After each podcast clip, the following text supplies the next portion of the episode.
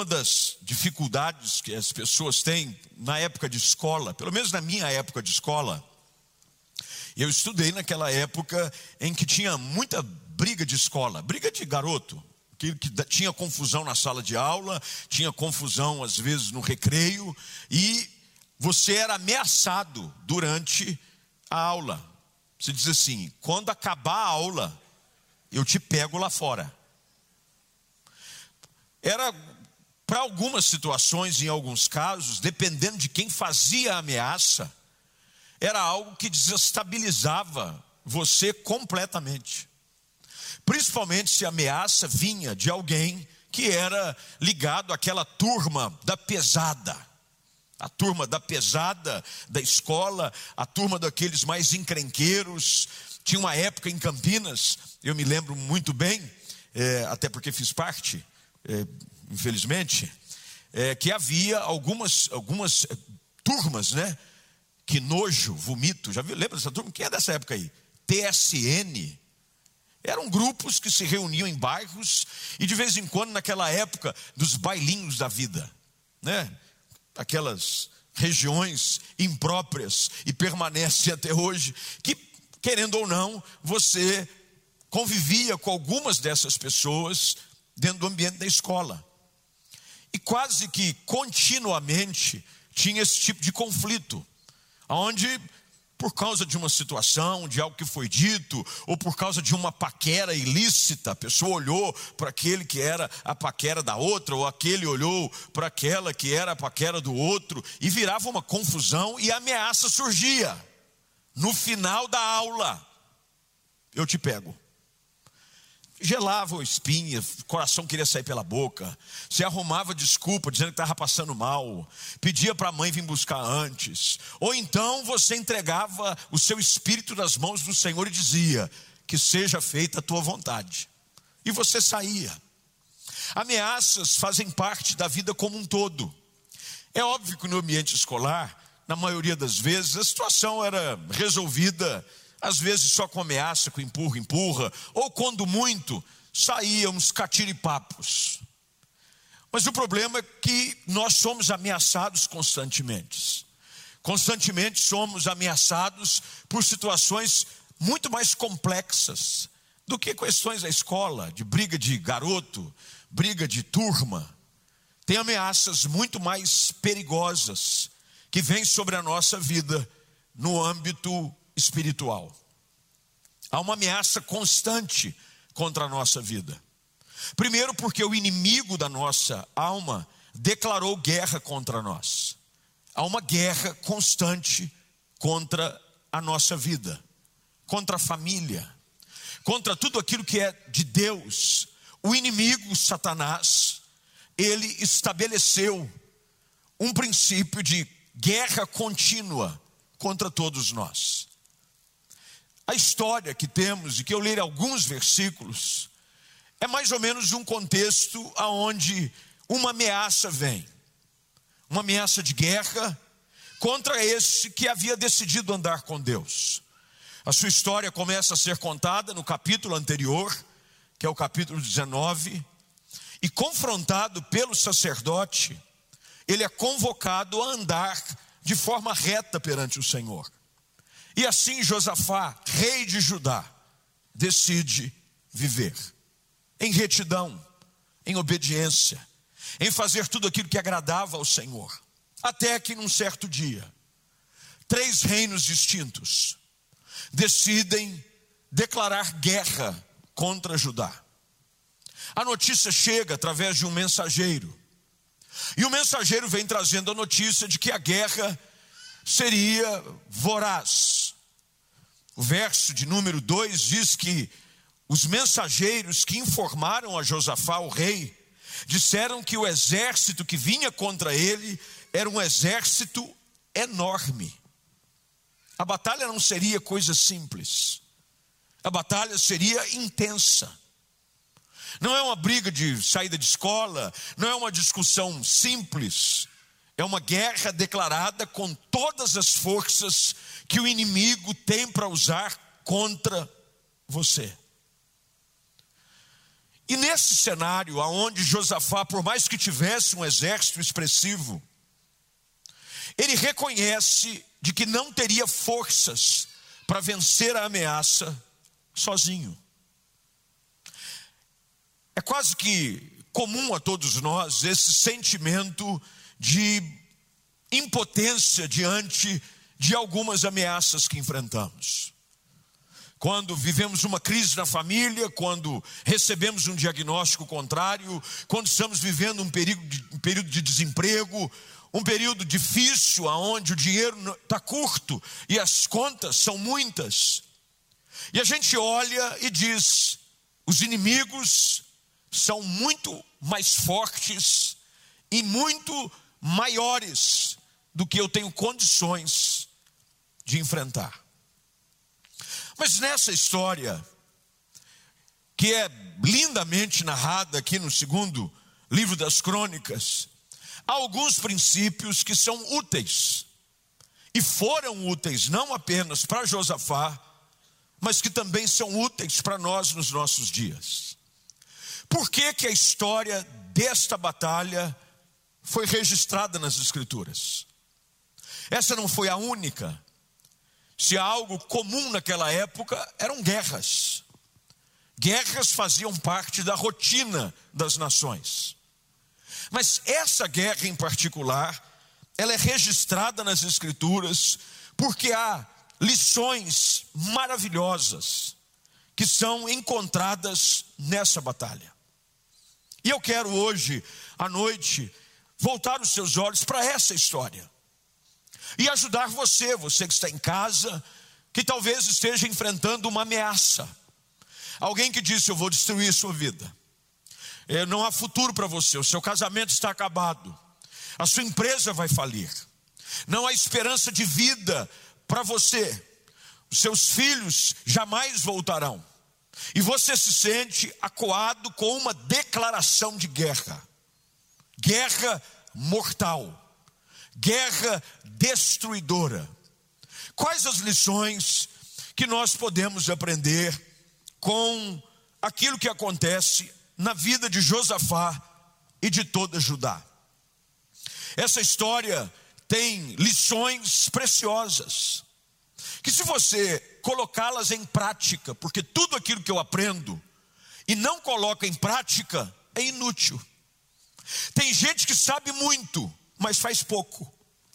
Tem gente que conhece versículos da Bíblia, mas não os vive. É apenas a efetividade, o colocar em ação daquilo que eu aprendo, que faz a diferença. Então eu espero que você em casa e você aqui pegue esses princípios e os aplique de forma precisa, necessária na sua vida, para você vencer as adversidades e as batalhas.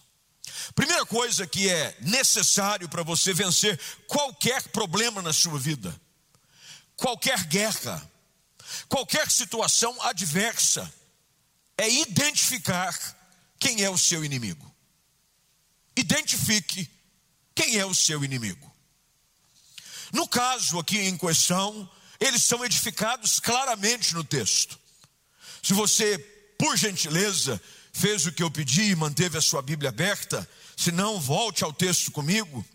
Você verá claramente que as Escrituras identificam quem são aqueles que ameaçam Josafá. O texto diz: os exércitos dos Moabitas, dos Amonitas e alguns Meunitas declararam guerra a Josafá. Talvez o ponto mais importante na partida para uma guerra é saber contra quem você está lutando.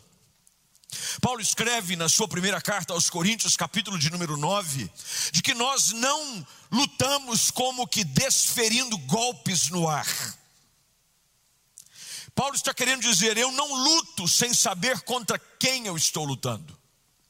Porque muitos dos problemas que nós enfrentamos e guerras que nós travamos não são vencidas porque você está lutando contra o inimigo errado. No caso aqui, eles são identificados três nações, Três exércitos inimigos se levantam contra Judá. Parece óbvio o fato de que é importante você identificar quem é o seu inimigo, mas infelizmente muitas pessoas não fazem a lição de casa. Paulo escreve em outra carta sobre esclarecimento do âmbito da batalha espiritual, quando ele diz que a nossa luta, ela não é contra carne e nem sangue, é contra principados e potestades, contra dominadores desse mundo tenebroso. O que, que Paulo está dizendo? Pare de gastar energia em lugares e contra pessoas que não são a sua luta. Você precisa identificar quem é o seu inimigo. E muitas vezes o inimigo somos nós mesmos. Cito mais uma vez o apóstolo Paulo, porque ele é aquele que doutrina a igreja, isso é, ensina. Quando ele escreve também aos Coríntios, de que ele esmurrava o seu próprio corpo e o reduzia à escravidão. Paulo estava dizendo: tem lutas que eu preciso travar, que não acontecem fora de mim, acontecem dentro de mim. Tem muita gente que o grande inimigo que ele precisa vencer é a si próprio, é o seu temperamento. É gente que tem um temperamento explosivo, vingativo. É gente que cria confusão e gera tribulação pelas suas próprias ações ou reações. O texto claramente aponta o inimigo e nós precisamos identificar quem são. Há inimigos claros declarados contra a família, princípios morais que tentam desarticular, desarranjar aquilo que Deus estabeleceu como sendo santo, sagrado, que é a família. Há inimigos contra a família, pensamentos, ideologias, visões, ideias, e nós precisamos combatê-las nós precisamos identificar quem são os nossos inimigos.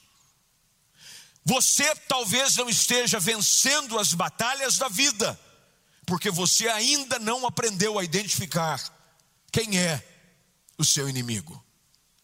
Vou te ajudar um pouco, porque dentro da teologia, há três inimigos que são claramente apresentados na palavra. O primeiro deles é o mundo. É por isso que a palavra de Deus diz que a vitória que vence o mundo é a nossa fé. Pastor, o que o senhor quer dizer com o mundo? O mundo, o mundo? Não, é o cosmo, é o sistema. Há uma batalha do sistema mundano contra o sistema de Deus. Há uma batalha. O mundo jaz no maligno. Aquele que ama o mundo não pode amar a Deus. Quando eu identifico esse inimigo, o mundo, aquele que ama o mundo, aquele que ama as coisas do mundo, aquele que ama os prazeres do mundo, aquele que ama o esquema do mundo, aquele que valoriza as coisas que o mundo valoriza, está perdendo a batalha. Uma manchete que tomou conta das, dos grandes canais de comunicação nos últimos dias foi de uma mãe que decidiu cancelar as redes sociais da filha. E a filha tinha cerca de 2 milhões de seguidores em, nas plataformas de rede social, TikTok, Instagram, YouTube. 2 milhões. A menina tem 14 anos. E a mãe começou a perceber de que a filha estava assumindo uma figura, ou melhor dizendo, um personagem, de que não era ela. E aquilo estava distorcendo o caráter da filha, estava influenciando os valores da filha. E a filha, para ganhar curtida, fazia aquilo que ganhava aplauso da galera. E aplauso da galera é comentário e like. E a filha começou, a mãe começou a perceber de que a filha, que era apaixonada por biomedicina, por biologia, e queria dedicar a sua vida aos animais e a criar centros de reabilitação, começou a deixar de lado o seu sonho pela influência da rede social. A mãe foi e encerrou as contas. Geral. O que, que a mãe fez? Eu quero usar esse exemplo tão presente, tão vívido para nós. A mãe percebeu de que no caso em questão, o inimigo que deveria ser combatido, que estava tentando roubar o sonho, o futuro e a identidade da sua filha, o que era? As redes sociais. Rede social pode ser uma benção, mas pode ser uma maldição. Eu preciso identificar o meu inimigo. Coisas que roubam a minha posição em Deus, relacionamentos do mundo podem ser inimigo. Quando eu me relaciono com coisas do mundo, é para influenciar o mundo com a minha fé e não ser influenciado pelo mundo. O texto diz que o mensageiro vem e diz: os inimigos são esses. Quem é o seu inimigo hoje? Qual é a batalha que você precisa vencer? O mundo é uma delas. A segunda é o diabo. O diabo declarou desde o início da fundação do mundo guerra contra o homem. Ele veio para matar, roubar e destruir. E ele não brinca em serviço, ele é o nosso inimigo. É por isso que Deus é luz e nele não há trevas nenhuma. Nada daquilo que tem a ver com o diabo presta. Por isso que não entra na minha cabeça pessoas que flertam com o pecado, que brincam com valores que nada tem a ver com o reino, com o evangelho, com a palavra. Você está literalmente abrindo as portas da sua vida, do seu casamento, da sua casa para o inimigo entrar. E o diabo ele é sagaz a mesma sagacidade da serpente no jardim do Éden continua sendo ainda utilizada pelo diabo nos nossos dias. Ele vai usar todos os meios de engano, de ilusão, para tentar até mesmo enganar eleitos. Eu preciso identificar que nessa batalha, o diabo é meu inimigo. E na primeira oportunidade, ele vai querer destruir a minha família, o meu casamento, a minha vida, o meu ministério, os meus sonhos. E eu preciso identificar e lutar contra ele. Como é que eu venço o diabo? Resistindo no poder da fé. Repreendendo toda ação contrária do maligno contra a minha vida, contra a minha casa, contra os meus sonhos, na autoridade do nome de Jesus. Terceiro inimigo somos nós, como eu já citei. Meus irmãos, nunca se deixe enganar. Não há pessoa que possa fazer mais mal a você mesmo do que você. Outro assunto da atualidade, porque todo pregador, e fica aqui uma dica para os pregadores de plantão, é bom você sempre conectar o povo da mensagem das Escrituras com as notícias do dia a dia. Final de semana, aquele que era considerado o hit parade, DJ Ivy. Todo mundo está vendo? Violência doméstica. Abusava da esposa, agredia a esposa, até que um dia ela coloca câmeras escondidas dentro da casa que captam Imagens dele agredindo, com a filha dentro do carrinho, batendo, a mãe perto, gente perto, ele descendo o braço. A mobilização nacional fez com que a justiça agisse severamente, e ai se fosse assim em todos os casos. E ele é preso, aí ele grava um vídeo. Não sei quem teve, eu sou, gente, eu sou um leitor ávido, eu leio até bula de remédio. Eu quero saber de tudo que está acontecendo, porque uma pessoa que não está bem situada no mundo não tem nenhuma relevância naquilo que ensina e prega. Ele gravou um vídeo. E ele disse no vídeo: Eu temia o mal que as pessoas poderiam fazer para mim. E no final, eu mesmo acabei com a minha vida. Com duras penas, ele entendeu de que o maior inimigo era ele próprio. É por isso que você precisa de Jesus, porque você entregue a si mesmo, você é uma bomba relógio.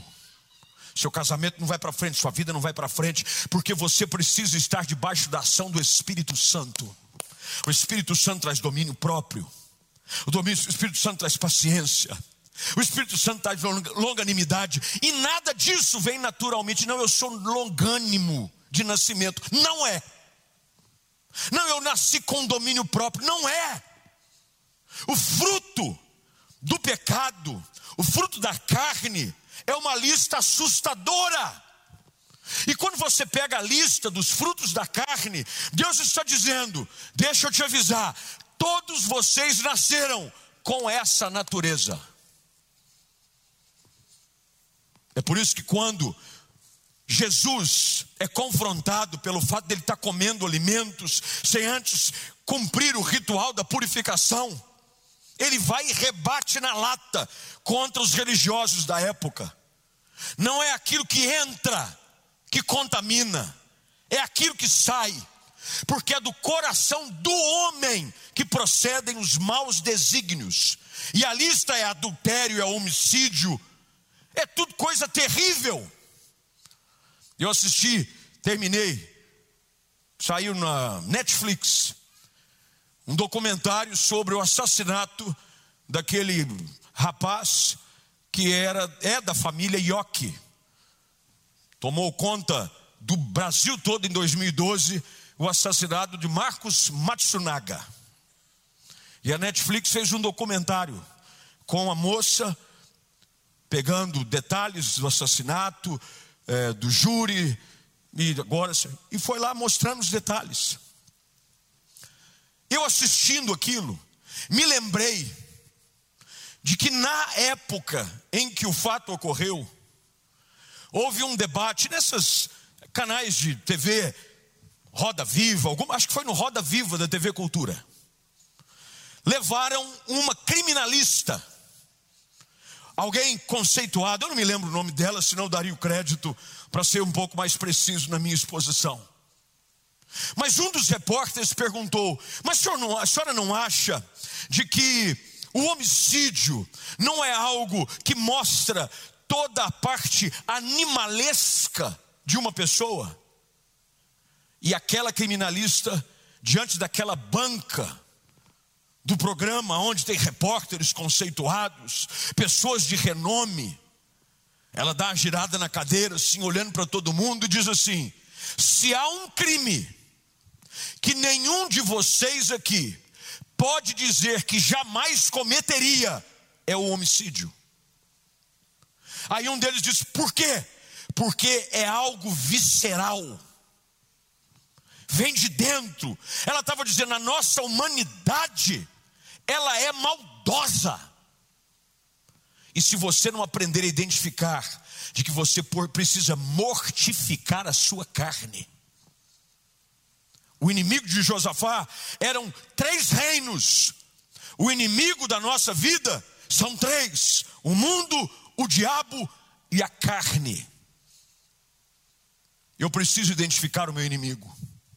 Eu venço o mundo vivendo um estilo de vida diferente dele, observando o meu caminhar segundo a palavra, não permitindo com que os conceitos da modernidade prevaleçam.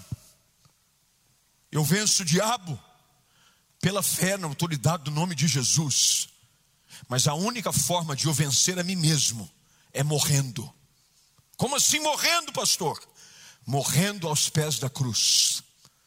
É Cristo fazendo de você nova criatura. Segunda coisa que o texto diz é que uma vez identificado o inimigo, verso de número 3, Josafá ficou amedrontado com a notícia. Depois que você identifica o inimigo, A segunda coisa que você precisa aprender a fazer é não permitir com que as suas emoções te governem. As nossas emoções não podem assumir as rédeas do nosso destino. Emoções são traiçoeiras. As emoções nos pegam de surpresa e nos colocam numa situação perigosa. Ficar com medo diante de uma ameaça dessa é natural. O rei tinha todo direito de estar. Afinal de contas, era um exército enorme, diz o texto. Mas você não pode permitir com que as suas emoções governem as suas reações. Tem gente que no calor da emoção fala algo que uma vez proferido não tem como voltar atrás. Agride, fala, reage, fala sem pensar. E como diz o velho ditado, há três coisas que, uma vez lançadas, não podem mais ser recolhidas: a pedra, a flecha e uma palavra. Falou, feriu. Eu conheço pessoas, casais, que vivem com feridas abertas de coisas que foram ditas décadas atrás e de que na primeira oportunidade de uma situação de instabilidade no relacionamento, essa pessoa que foi ferida por uma palavra maldita traz à tona. Terapias são feitas, dinheiros são gastos com psicólogos, com psicanálises, com terapias. Não é porque alguém levantou a mão, não é porque te bateu, é porque alguém disse algo que te feriu no calor da emoção. Cuidado com o que você fala ao ser governado pelas suas emoções. A regra básica é você contar até 10, não é? Vou contar até 10. Mas eu te aconselho a contar até mil. Porque tem coisas que quando você faz na explosão das suas emoções, quando ela baixa, você diz: onde que eu estava com a cabeça? Por que, que eu fui falar isso? Pais que ferem filhos, filhos que ferem pais, cônjuges que ferem uns aos outros, pessoas que criam um ambiente, porque as emoções assumem as rédeas da sua luta. Tem gente que pela emoção quer resolver. Deixa que eu vou dar um jeito nisso. Deixa que isso eu vou resolver. Josafá, ele fica amedrontado. Mas ele ensina de que ao invés de ser guiado pelas emoções, o passo correto é o terceiro que eu quero compartilhar com você, ainda no verso de número 3. Josafá ficou com medo, mas ele pediu orientação ao Senhor. Qual é o terceiro segredo para você vencer as batalhas? Aprenda a levar os seus problemas para Deus. Normalmente você leva o problema para todo mundo, menos para Deus. Você tenta resolver o problema. Você compartilha com quem não deve o problema. Você posta na rede social o problema. Você faz um selfie com cara de judiação. Você faz uma postagem, um stories com cara de coitado. Mas falha em fazer aquilo que é o mais importante. Quando eu não sei o que fazer, eu busco a presença daquele que sempre sabe me dar a direção. Josafá pede orientação ao Senhor. Leve os seus problemas para Deus. Durante muito tempo cantávamos aqui, acho que é da Alda Célia aquela música, vou levar meus problemas para Deus. Para de cantar e começa a executar. Leva para Deus. Leva os seus problemas para Deus. Ele busca uma orientação do Senhor. Você sabia de que Deus sempre sabe dar a direção certa quando você não sabe o que fazer. Tem gente que tentando resolver a coisa do seu jeito, complicou o problema ainda mais. Vou contar uma história. Ela é da família e eu posso compartilhar. Meu pai, alguns anos atrás, precisou tirar um câncer, um tumor da perna esquerda. Mas ele começou com um, um carocinho, que ele sentia ao passar a mão sobre a perna, ele sentia assim uma, uma certa, sei lá, a perna subia um pouquinho, ficava um calombozinho. E ele foi buscar ajuda de um médico, que não era especialista no assunto. Ele disse, pastor, isso aí eu acho que é um, um lipomazinho. Sabe o que é um lipoma? Né? Aquelas bolinhas de gordura. E fez uma incisão para tentar tirar. Tentou ajudar. Vamos resolver o problema.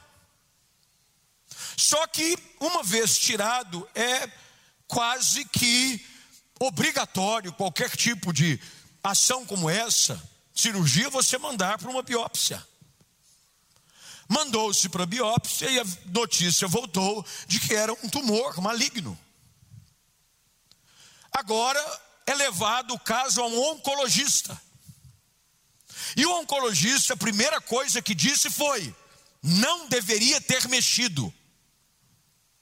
Pelo fato de ter mexido, vai ter que fazer um corte muito maior. Porque quando mexeu no tumor, ele estava encapsulado. Mexeu, abriu a probabilidade de células malignas que estavam encapsuladas terem saído é grande. Então, algo que poderia ser resolvido com uma incisão menor, precisou literalmente que quase que tirar boa parte do músculo da coxa esquerda do meu pai. Um buraco enorme. E fundo. Ó, parece aqueles buracos da rua de Campinas de vez em quando. Ó, receba a palavra, prefeito, aí. De vez em quando, buracão. Tudo por quê? Tentou resolver do seu. Você precisa aprender a levar os seus problemas para Deus. Leva para quem resolve. Eu fico às vezes preocupado porque questões de âmbito da igreja pastoral, quase sempre a pessoa só busca uma orientação pastoral, só pede uma ajuda quando a vaca já foi para o brejo. Não ficou nem a pontinha do rabo dela para a gente tentar puxar. Começou uma crise no casamento, um problema com os filhos, um problema emocional, um problema espiritual, um problema com pecado aqui ou colar, e a pessoa tenta resolver do seu jeito. Peça ajuda a Deus. Peça a orientação do Senhor. E olha a oração que Josafá faz. Verso de número 6 em diante. Josafá diz assim: Ó oh Deus, Somente tu és o Deus que está nos céus. Tu governas todos os reinos da terra, és forte, é poderoso, e ninguém pode resistir a ti. Ó nosso Deus, acaso não expulsaste os habitantes dessa terra quando Israel, teu povo, chegou? Não deste essa terra para sempre aos descendentes do teu amigo Abraão?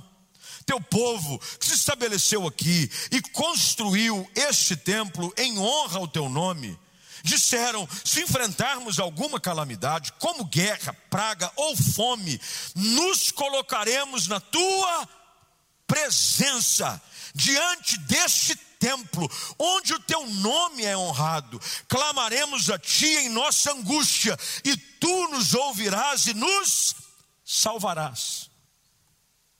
Josafá sabia que a saída é correr para a presença de Deus.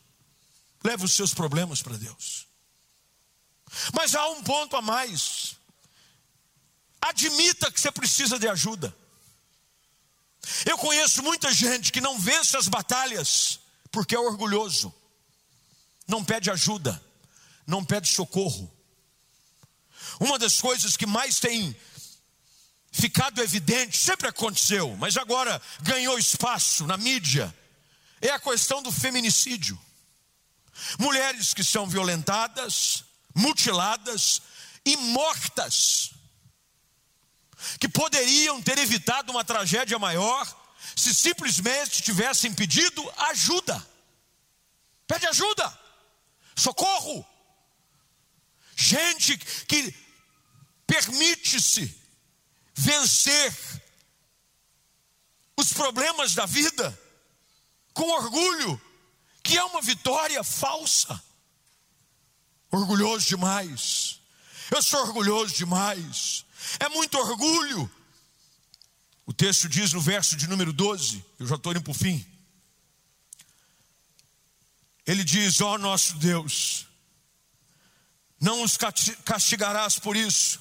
E olha o que Josafá diz: Não temos forças para lutar com esse exército imenso que está prestes a nos atacar. Não temos forças. Eu não consigo sozinho. Admita que você precisa de ajuda. Com ajuda fica mais fácil. Com uma mão estendida na sua direção, você ganha a batalha mais fácil. Peça ajuda de quem quer que seja, mas se for para ajudar, é sempre bem-vindo. Já ouviu aquela expressão? Toda ajuda é bem-vinda. Só não atrapalhando já está ajudando. Josafá admite que precisa de ajuda. Só há um tipo de pessoa que Deus não ajuda. Sabe qual é? É aquela que acha que não precisa de ajuda. Vou repetir para você nunca mais esquecer. Só há um tipo de gente que Deus não ajuda. É aquela que acha que não precisa de ajuda. Aí diz: ah, vai, então vai. Vai que é tua, Tafarel. Abraça o rojão aí. Ah, eu não preciso. Tá bom. Então vai. E a gente se arrebenta, a gente se quebra, a gente se lasca todo pelo orgulho. Tiago capítulo 4, verso de número 6, diz que Deus resiste ao soberbo, mas ele concede graça ao humilde. É dizer, eu não posso sozinho, eu preciso de ajuda, Deus. Eu não consigo vencer esse vício sozinho. Eu não consigo vencer esse pecado sozinho. Eu não consigo vencer esse problema financeiro sozinho. Eu preciso de ajuda do alto. Eu entrego nas tuas mãos. Eu preciso de socorro. É por isso que o salmista, no salmo de número 121, diz: Eu elevo os meus olhos para os montes. Ele está dizendo: é de lá que vai vir ajuda. Eu preciso de socorro. Quinto lugar, para a gente terminar, tinha mais 38 pontos, mas não vai dar tempo. Aprenda a confiar no poder de Deus. Tem coisas que realmente, humanamente pensando, são impossíveis de acontecer. Mas é aí que Deus entra. Deus nunca vai fazer aquilo que você pode fazer. Mas você nunca vai conseguir fazer aquilo que só Deus pode fazer. Confie em Deus. Aprenda a confiar no Senhor. O verso de número 12 ainda, quando Josafá reconhece que precisa de ajuda, porque ele não tem condições de vencer o problema sozinho, ele termina a oração dizendo: Nós não sabemos o que fazer, mas esperamos o socorro que vem de ti. Deus vai agir. Não há nada que você lance sobre Deus, que você confie ao Senhor, de que Ele não se incumba de resolver. Uma parceria linda é quando eu faço a minha parte e confio nas mãos de Deus aquilo que eu não posso fazer. Eu faço a minha parte, eu oro, o texto diz, ele orou, ele jejuou, ele conclamou povo, vamos orar, vamos buscar. Isso aqui é básico. Você dizer para uma pessoa que ela precisa orar para resolver um problema, é óbvio que tem que orar. Oração deve fazer parte do seu cotidiano. É oração, é jejum. Você orou, você jejuou, você buscou a Deus, você confessou a sua dependência dEle, e agora é hora de confiar. Entrega. Confie em Deus. Deus está agindo. Não há ninguém que busque uma direção do alto que não receba uma resposta de Deus. As circunstâncias da vida, e eu termino com essa ilustração, são como um travesseiro. Travesseiro. Quando você está por cima dele, você dorme em travesseiro, não dorme? Você que tem casa, normalmente. São raras as pessoas que não conseguem dormir, não conseguem travesseiro. Eu conheço gente que dorme sem travesseiro. Deus te ajude. Eu gosto do travesseiro. Quando você está por cima do travesseiro, você fica tranquilo. Mas se você estiver por debaixo do travesseiro, você fica sufocado. Já viram aqueles filmes? É aqueles filmes de drama policial em que uma pessoa pega um travesseiro que é para descansar, para sufocar. Então as circunstâncias da vida são como um travesseiro. Olha que teologia profunda.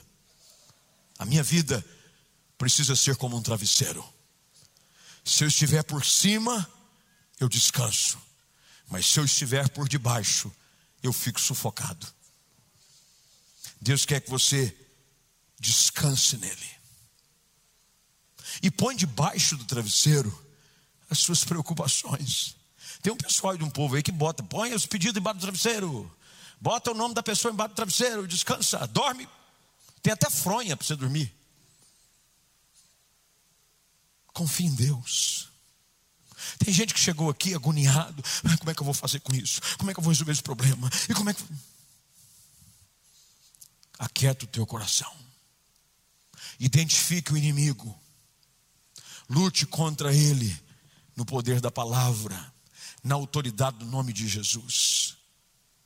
Não se permita ser governado pelas suas emoções. Leve os seus problemas para Deus e confie de que Ele já está agindo em seu favor. Vamos orar. Fique de pé, você que está aqui, você que está em casa, por gentileza, não desconecte. Nós ainda queremos orar, queremos falar com Deus, queremos abençoar a sua vida. Eu não sei quais são as guerras que foram declaradas contra a sua vida. Tem gente que está aqui em meio a um campo de guerra. É bombardeio para tudo quanto é lado, é tiro. Pastor, não tem um dia de paz sequer, é guerra em casa, é guerra no trabalho, é guerra dentro de mim. Tem gente que está com guerra dentro de si, inquietação na alma, não tem paz. Pastor, eu vivo aflito, eu vivo angustiado, eu não consigo identificar. Ore a Deus. Quem sabe a sua angústia não é fruto de uma falta de confiança. Identifique com o problema. Talvez o problema seja você mesmo. Há um, um, uma ideia que foi compartilhada num livro, é, falava sobre Bob. Se todo mundo briga com Bob, o problema é o Bob. É simples. Aí você diz: Eu vou para aquele trabalho. Ah, o inimigo se levantou para mim no trabalho. Aí Deus abre uma outra porta. Aí bagunça de novo. É crise, é confusão no trabalho. Aí o inimigo levantou de um pastor, o inimigo está me perseguindo, hein? Aí você vou abandonar aquele trabalho, eu vou para outro. Aí chega no trabalho, se arruma e encrenca de novo. Sinto e lamento te informar. O problema é você. É igual gente em relacionamento. Não dá certo com ninguém. Ah, mas aquela pessoa ali não sei não. Está no 19 relacionamento. Não, mas as pessoas são difíceis. Hello. Problema é você. Tem algo de errado com você. Eu não queria te dizer, mas eu preciso lhe informar.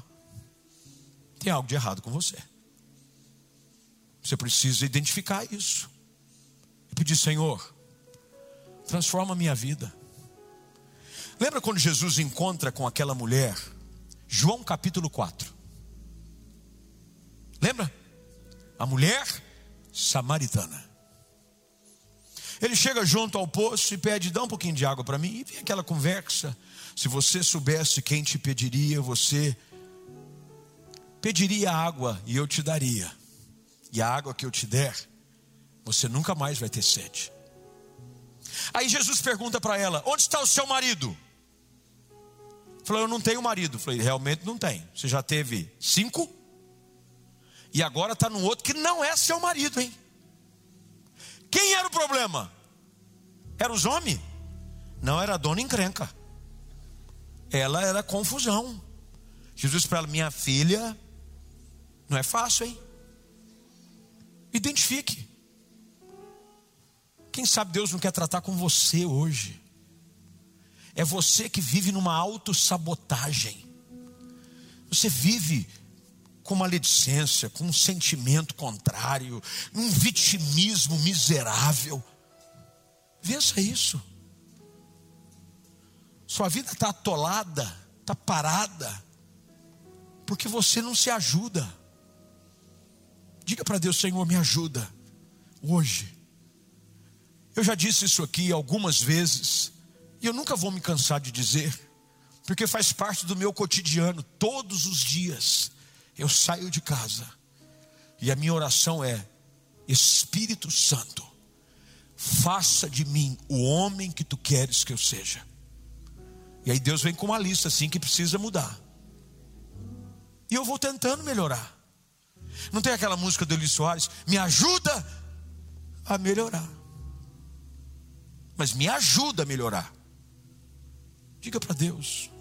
Quem sabe tem áreas da sua vida que o inimigo encontrou espaço no seu casamento. Seu casamento não vai para frente, porque você anda dando brecha para o pecado. Você anda dando brecha para Satanás fazer a festa na sua casa. Identifique o inimigo e vença-o pelo poder da fé, em nome de Jesus. Eu quero orar com você. Você em casa, por gentileza, feche seus olhos, cobre sua cabeça. Você que está aqui da mesma forma.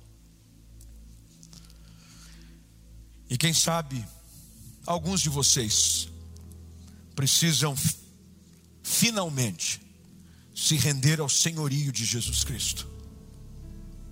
Precisam confessar Jesus como único e suficiente Salvador. Porque se ele não assumir o governo da sua vida, não há esperança para o seu futuro. Mas se Jesus for seu Senhor e Salvador, não importa quão difícil esteja a sua vida, Ele é o Deus que faz nova todas as coisas. Ele perdoa pecados, Ele restaura relacionamentos, Ele muda a história de famílias e Ele faz com que o impossível aconteça, para a glória do nome do Senhor. Se você é um desses, e você quer entregar a sua vida ao Senhor, eu queria que você repetisse uma oração comigo. Você que está aqui presencialmente, o mais alto que você puder, mas você que está em casa, por gentileza, faça-o também, de maneira que você se ouça, que você diga para si mesmo: hoje Jesus entra na minha vida para mudar a minha história, para vencer os meus inimigos e para me dar vitória em todas as coisas. Você está preparado?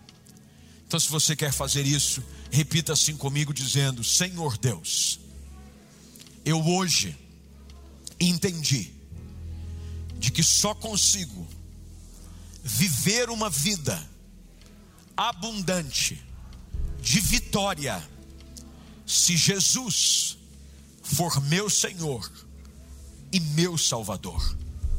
Eu reconheço que sou pecador e te peço perdão de cada um dos meus pecados. Eu agora, com os meus lábios, confesso que Jesus Cristo é meu Senhor e meu Salvador. Muda minha história escreva o meu nome no teu livro. A partir de agora, eu vou viver para a tua glória, em nome de Jesus. Amém.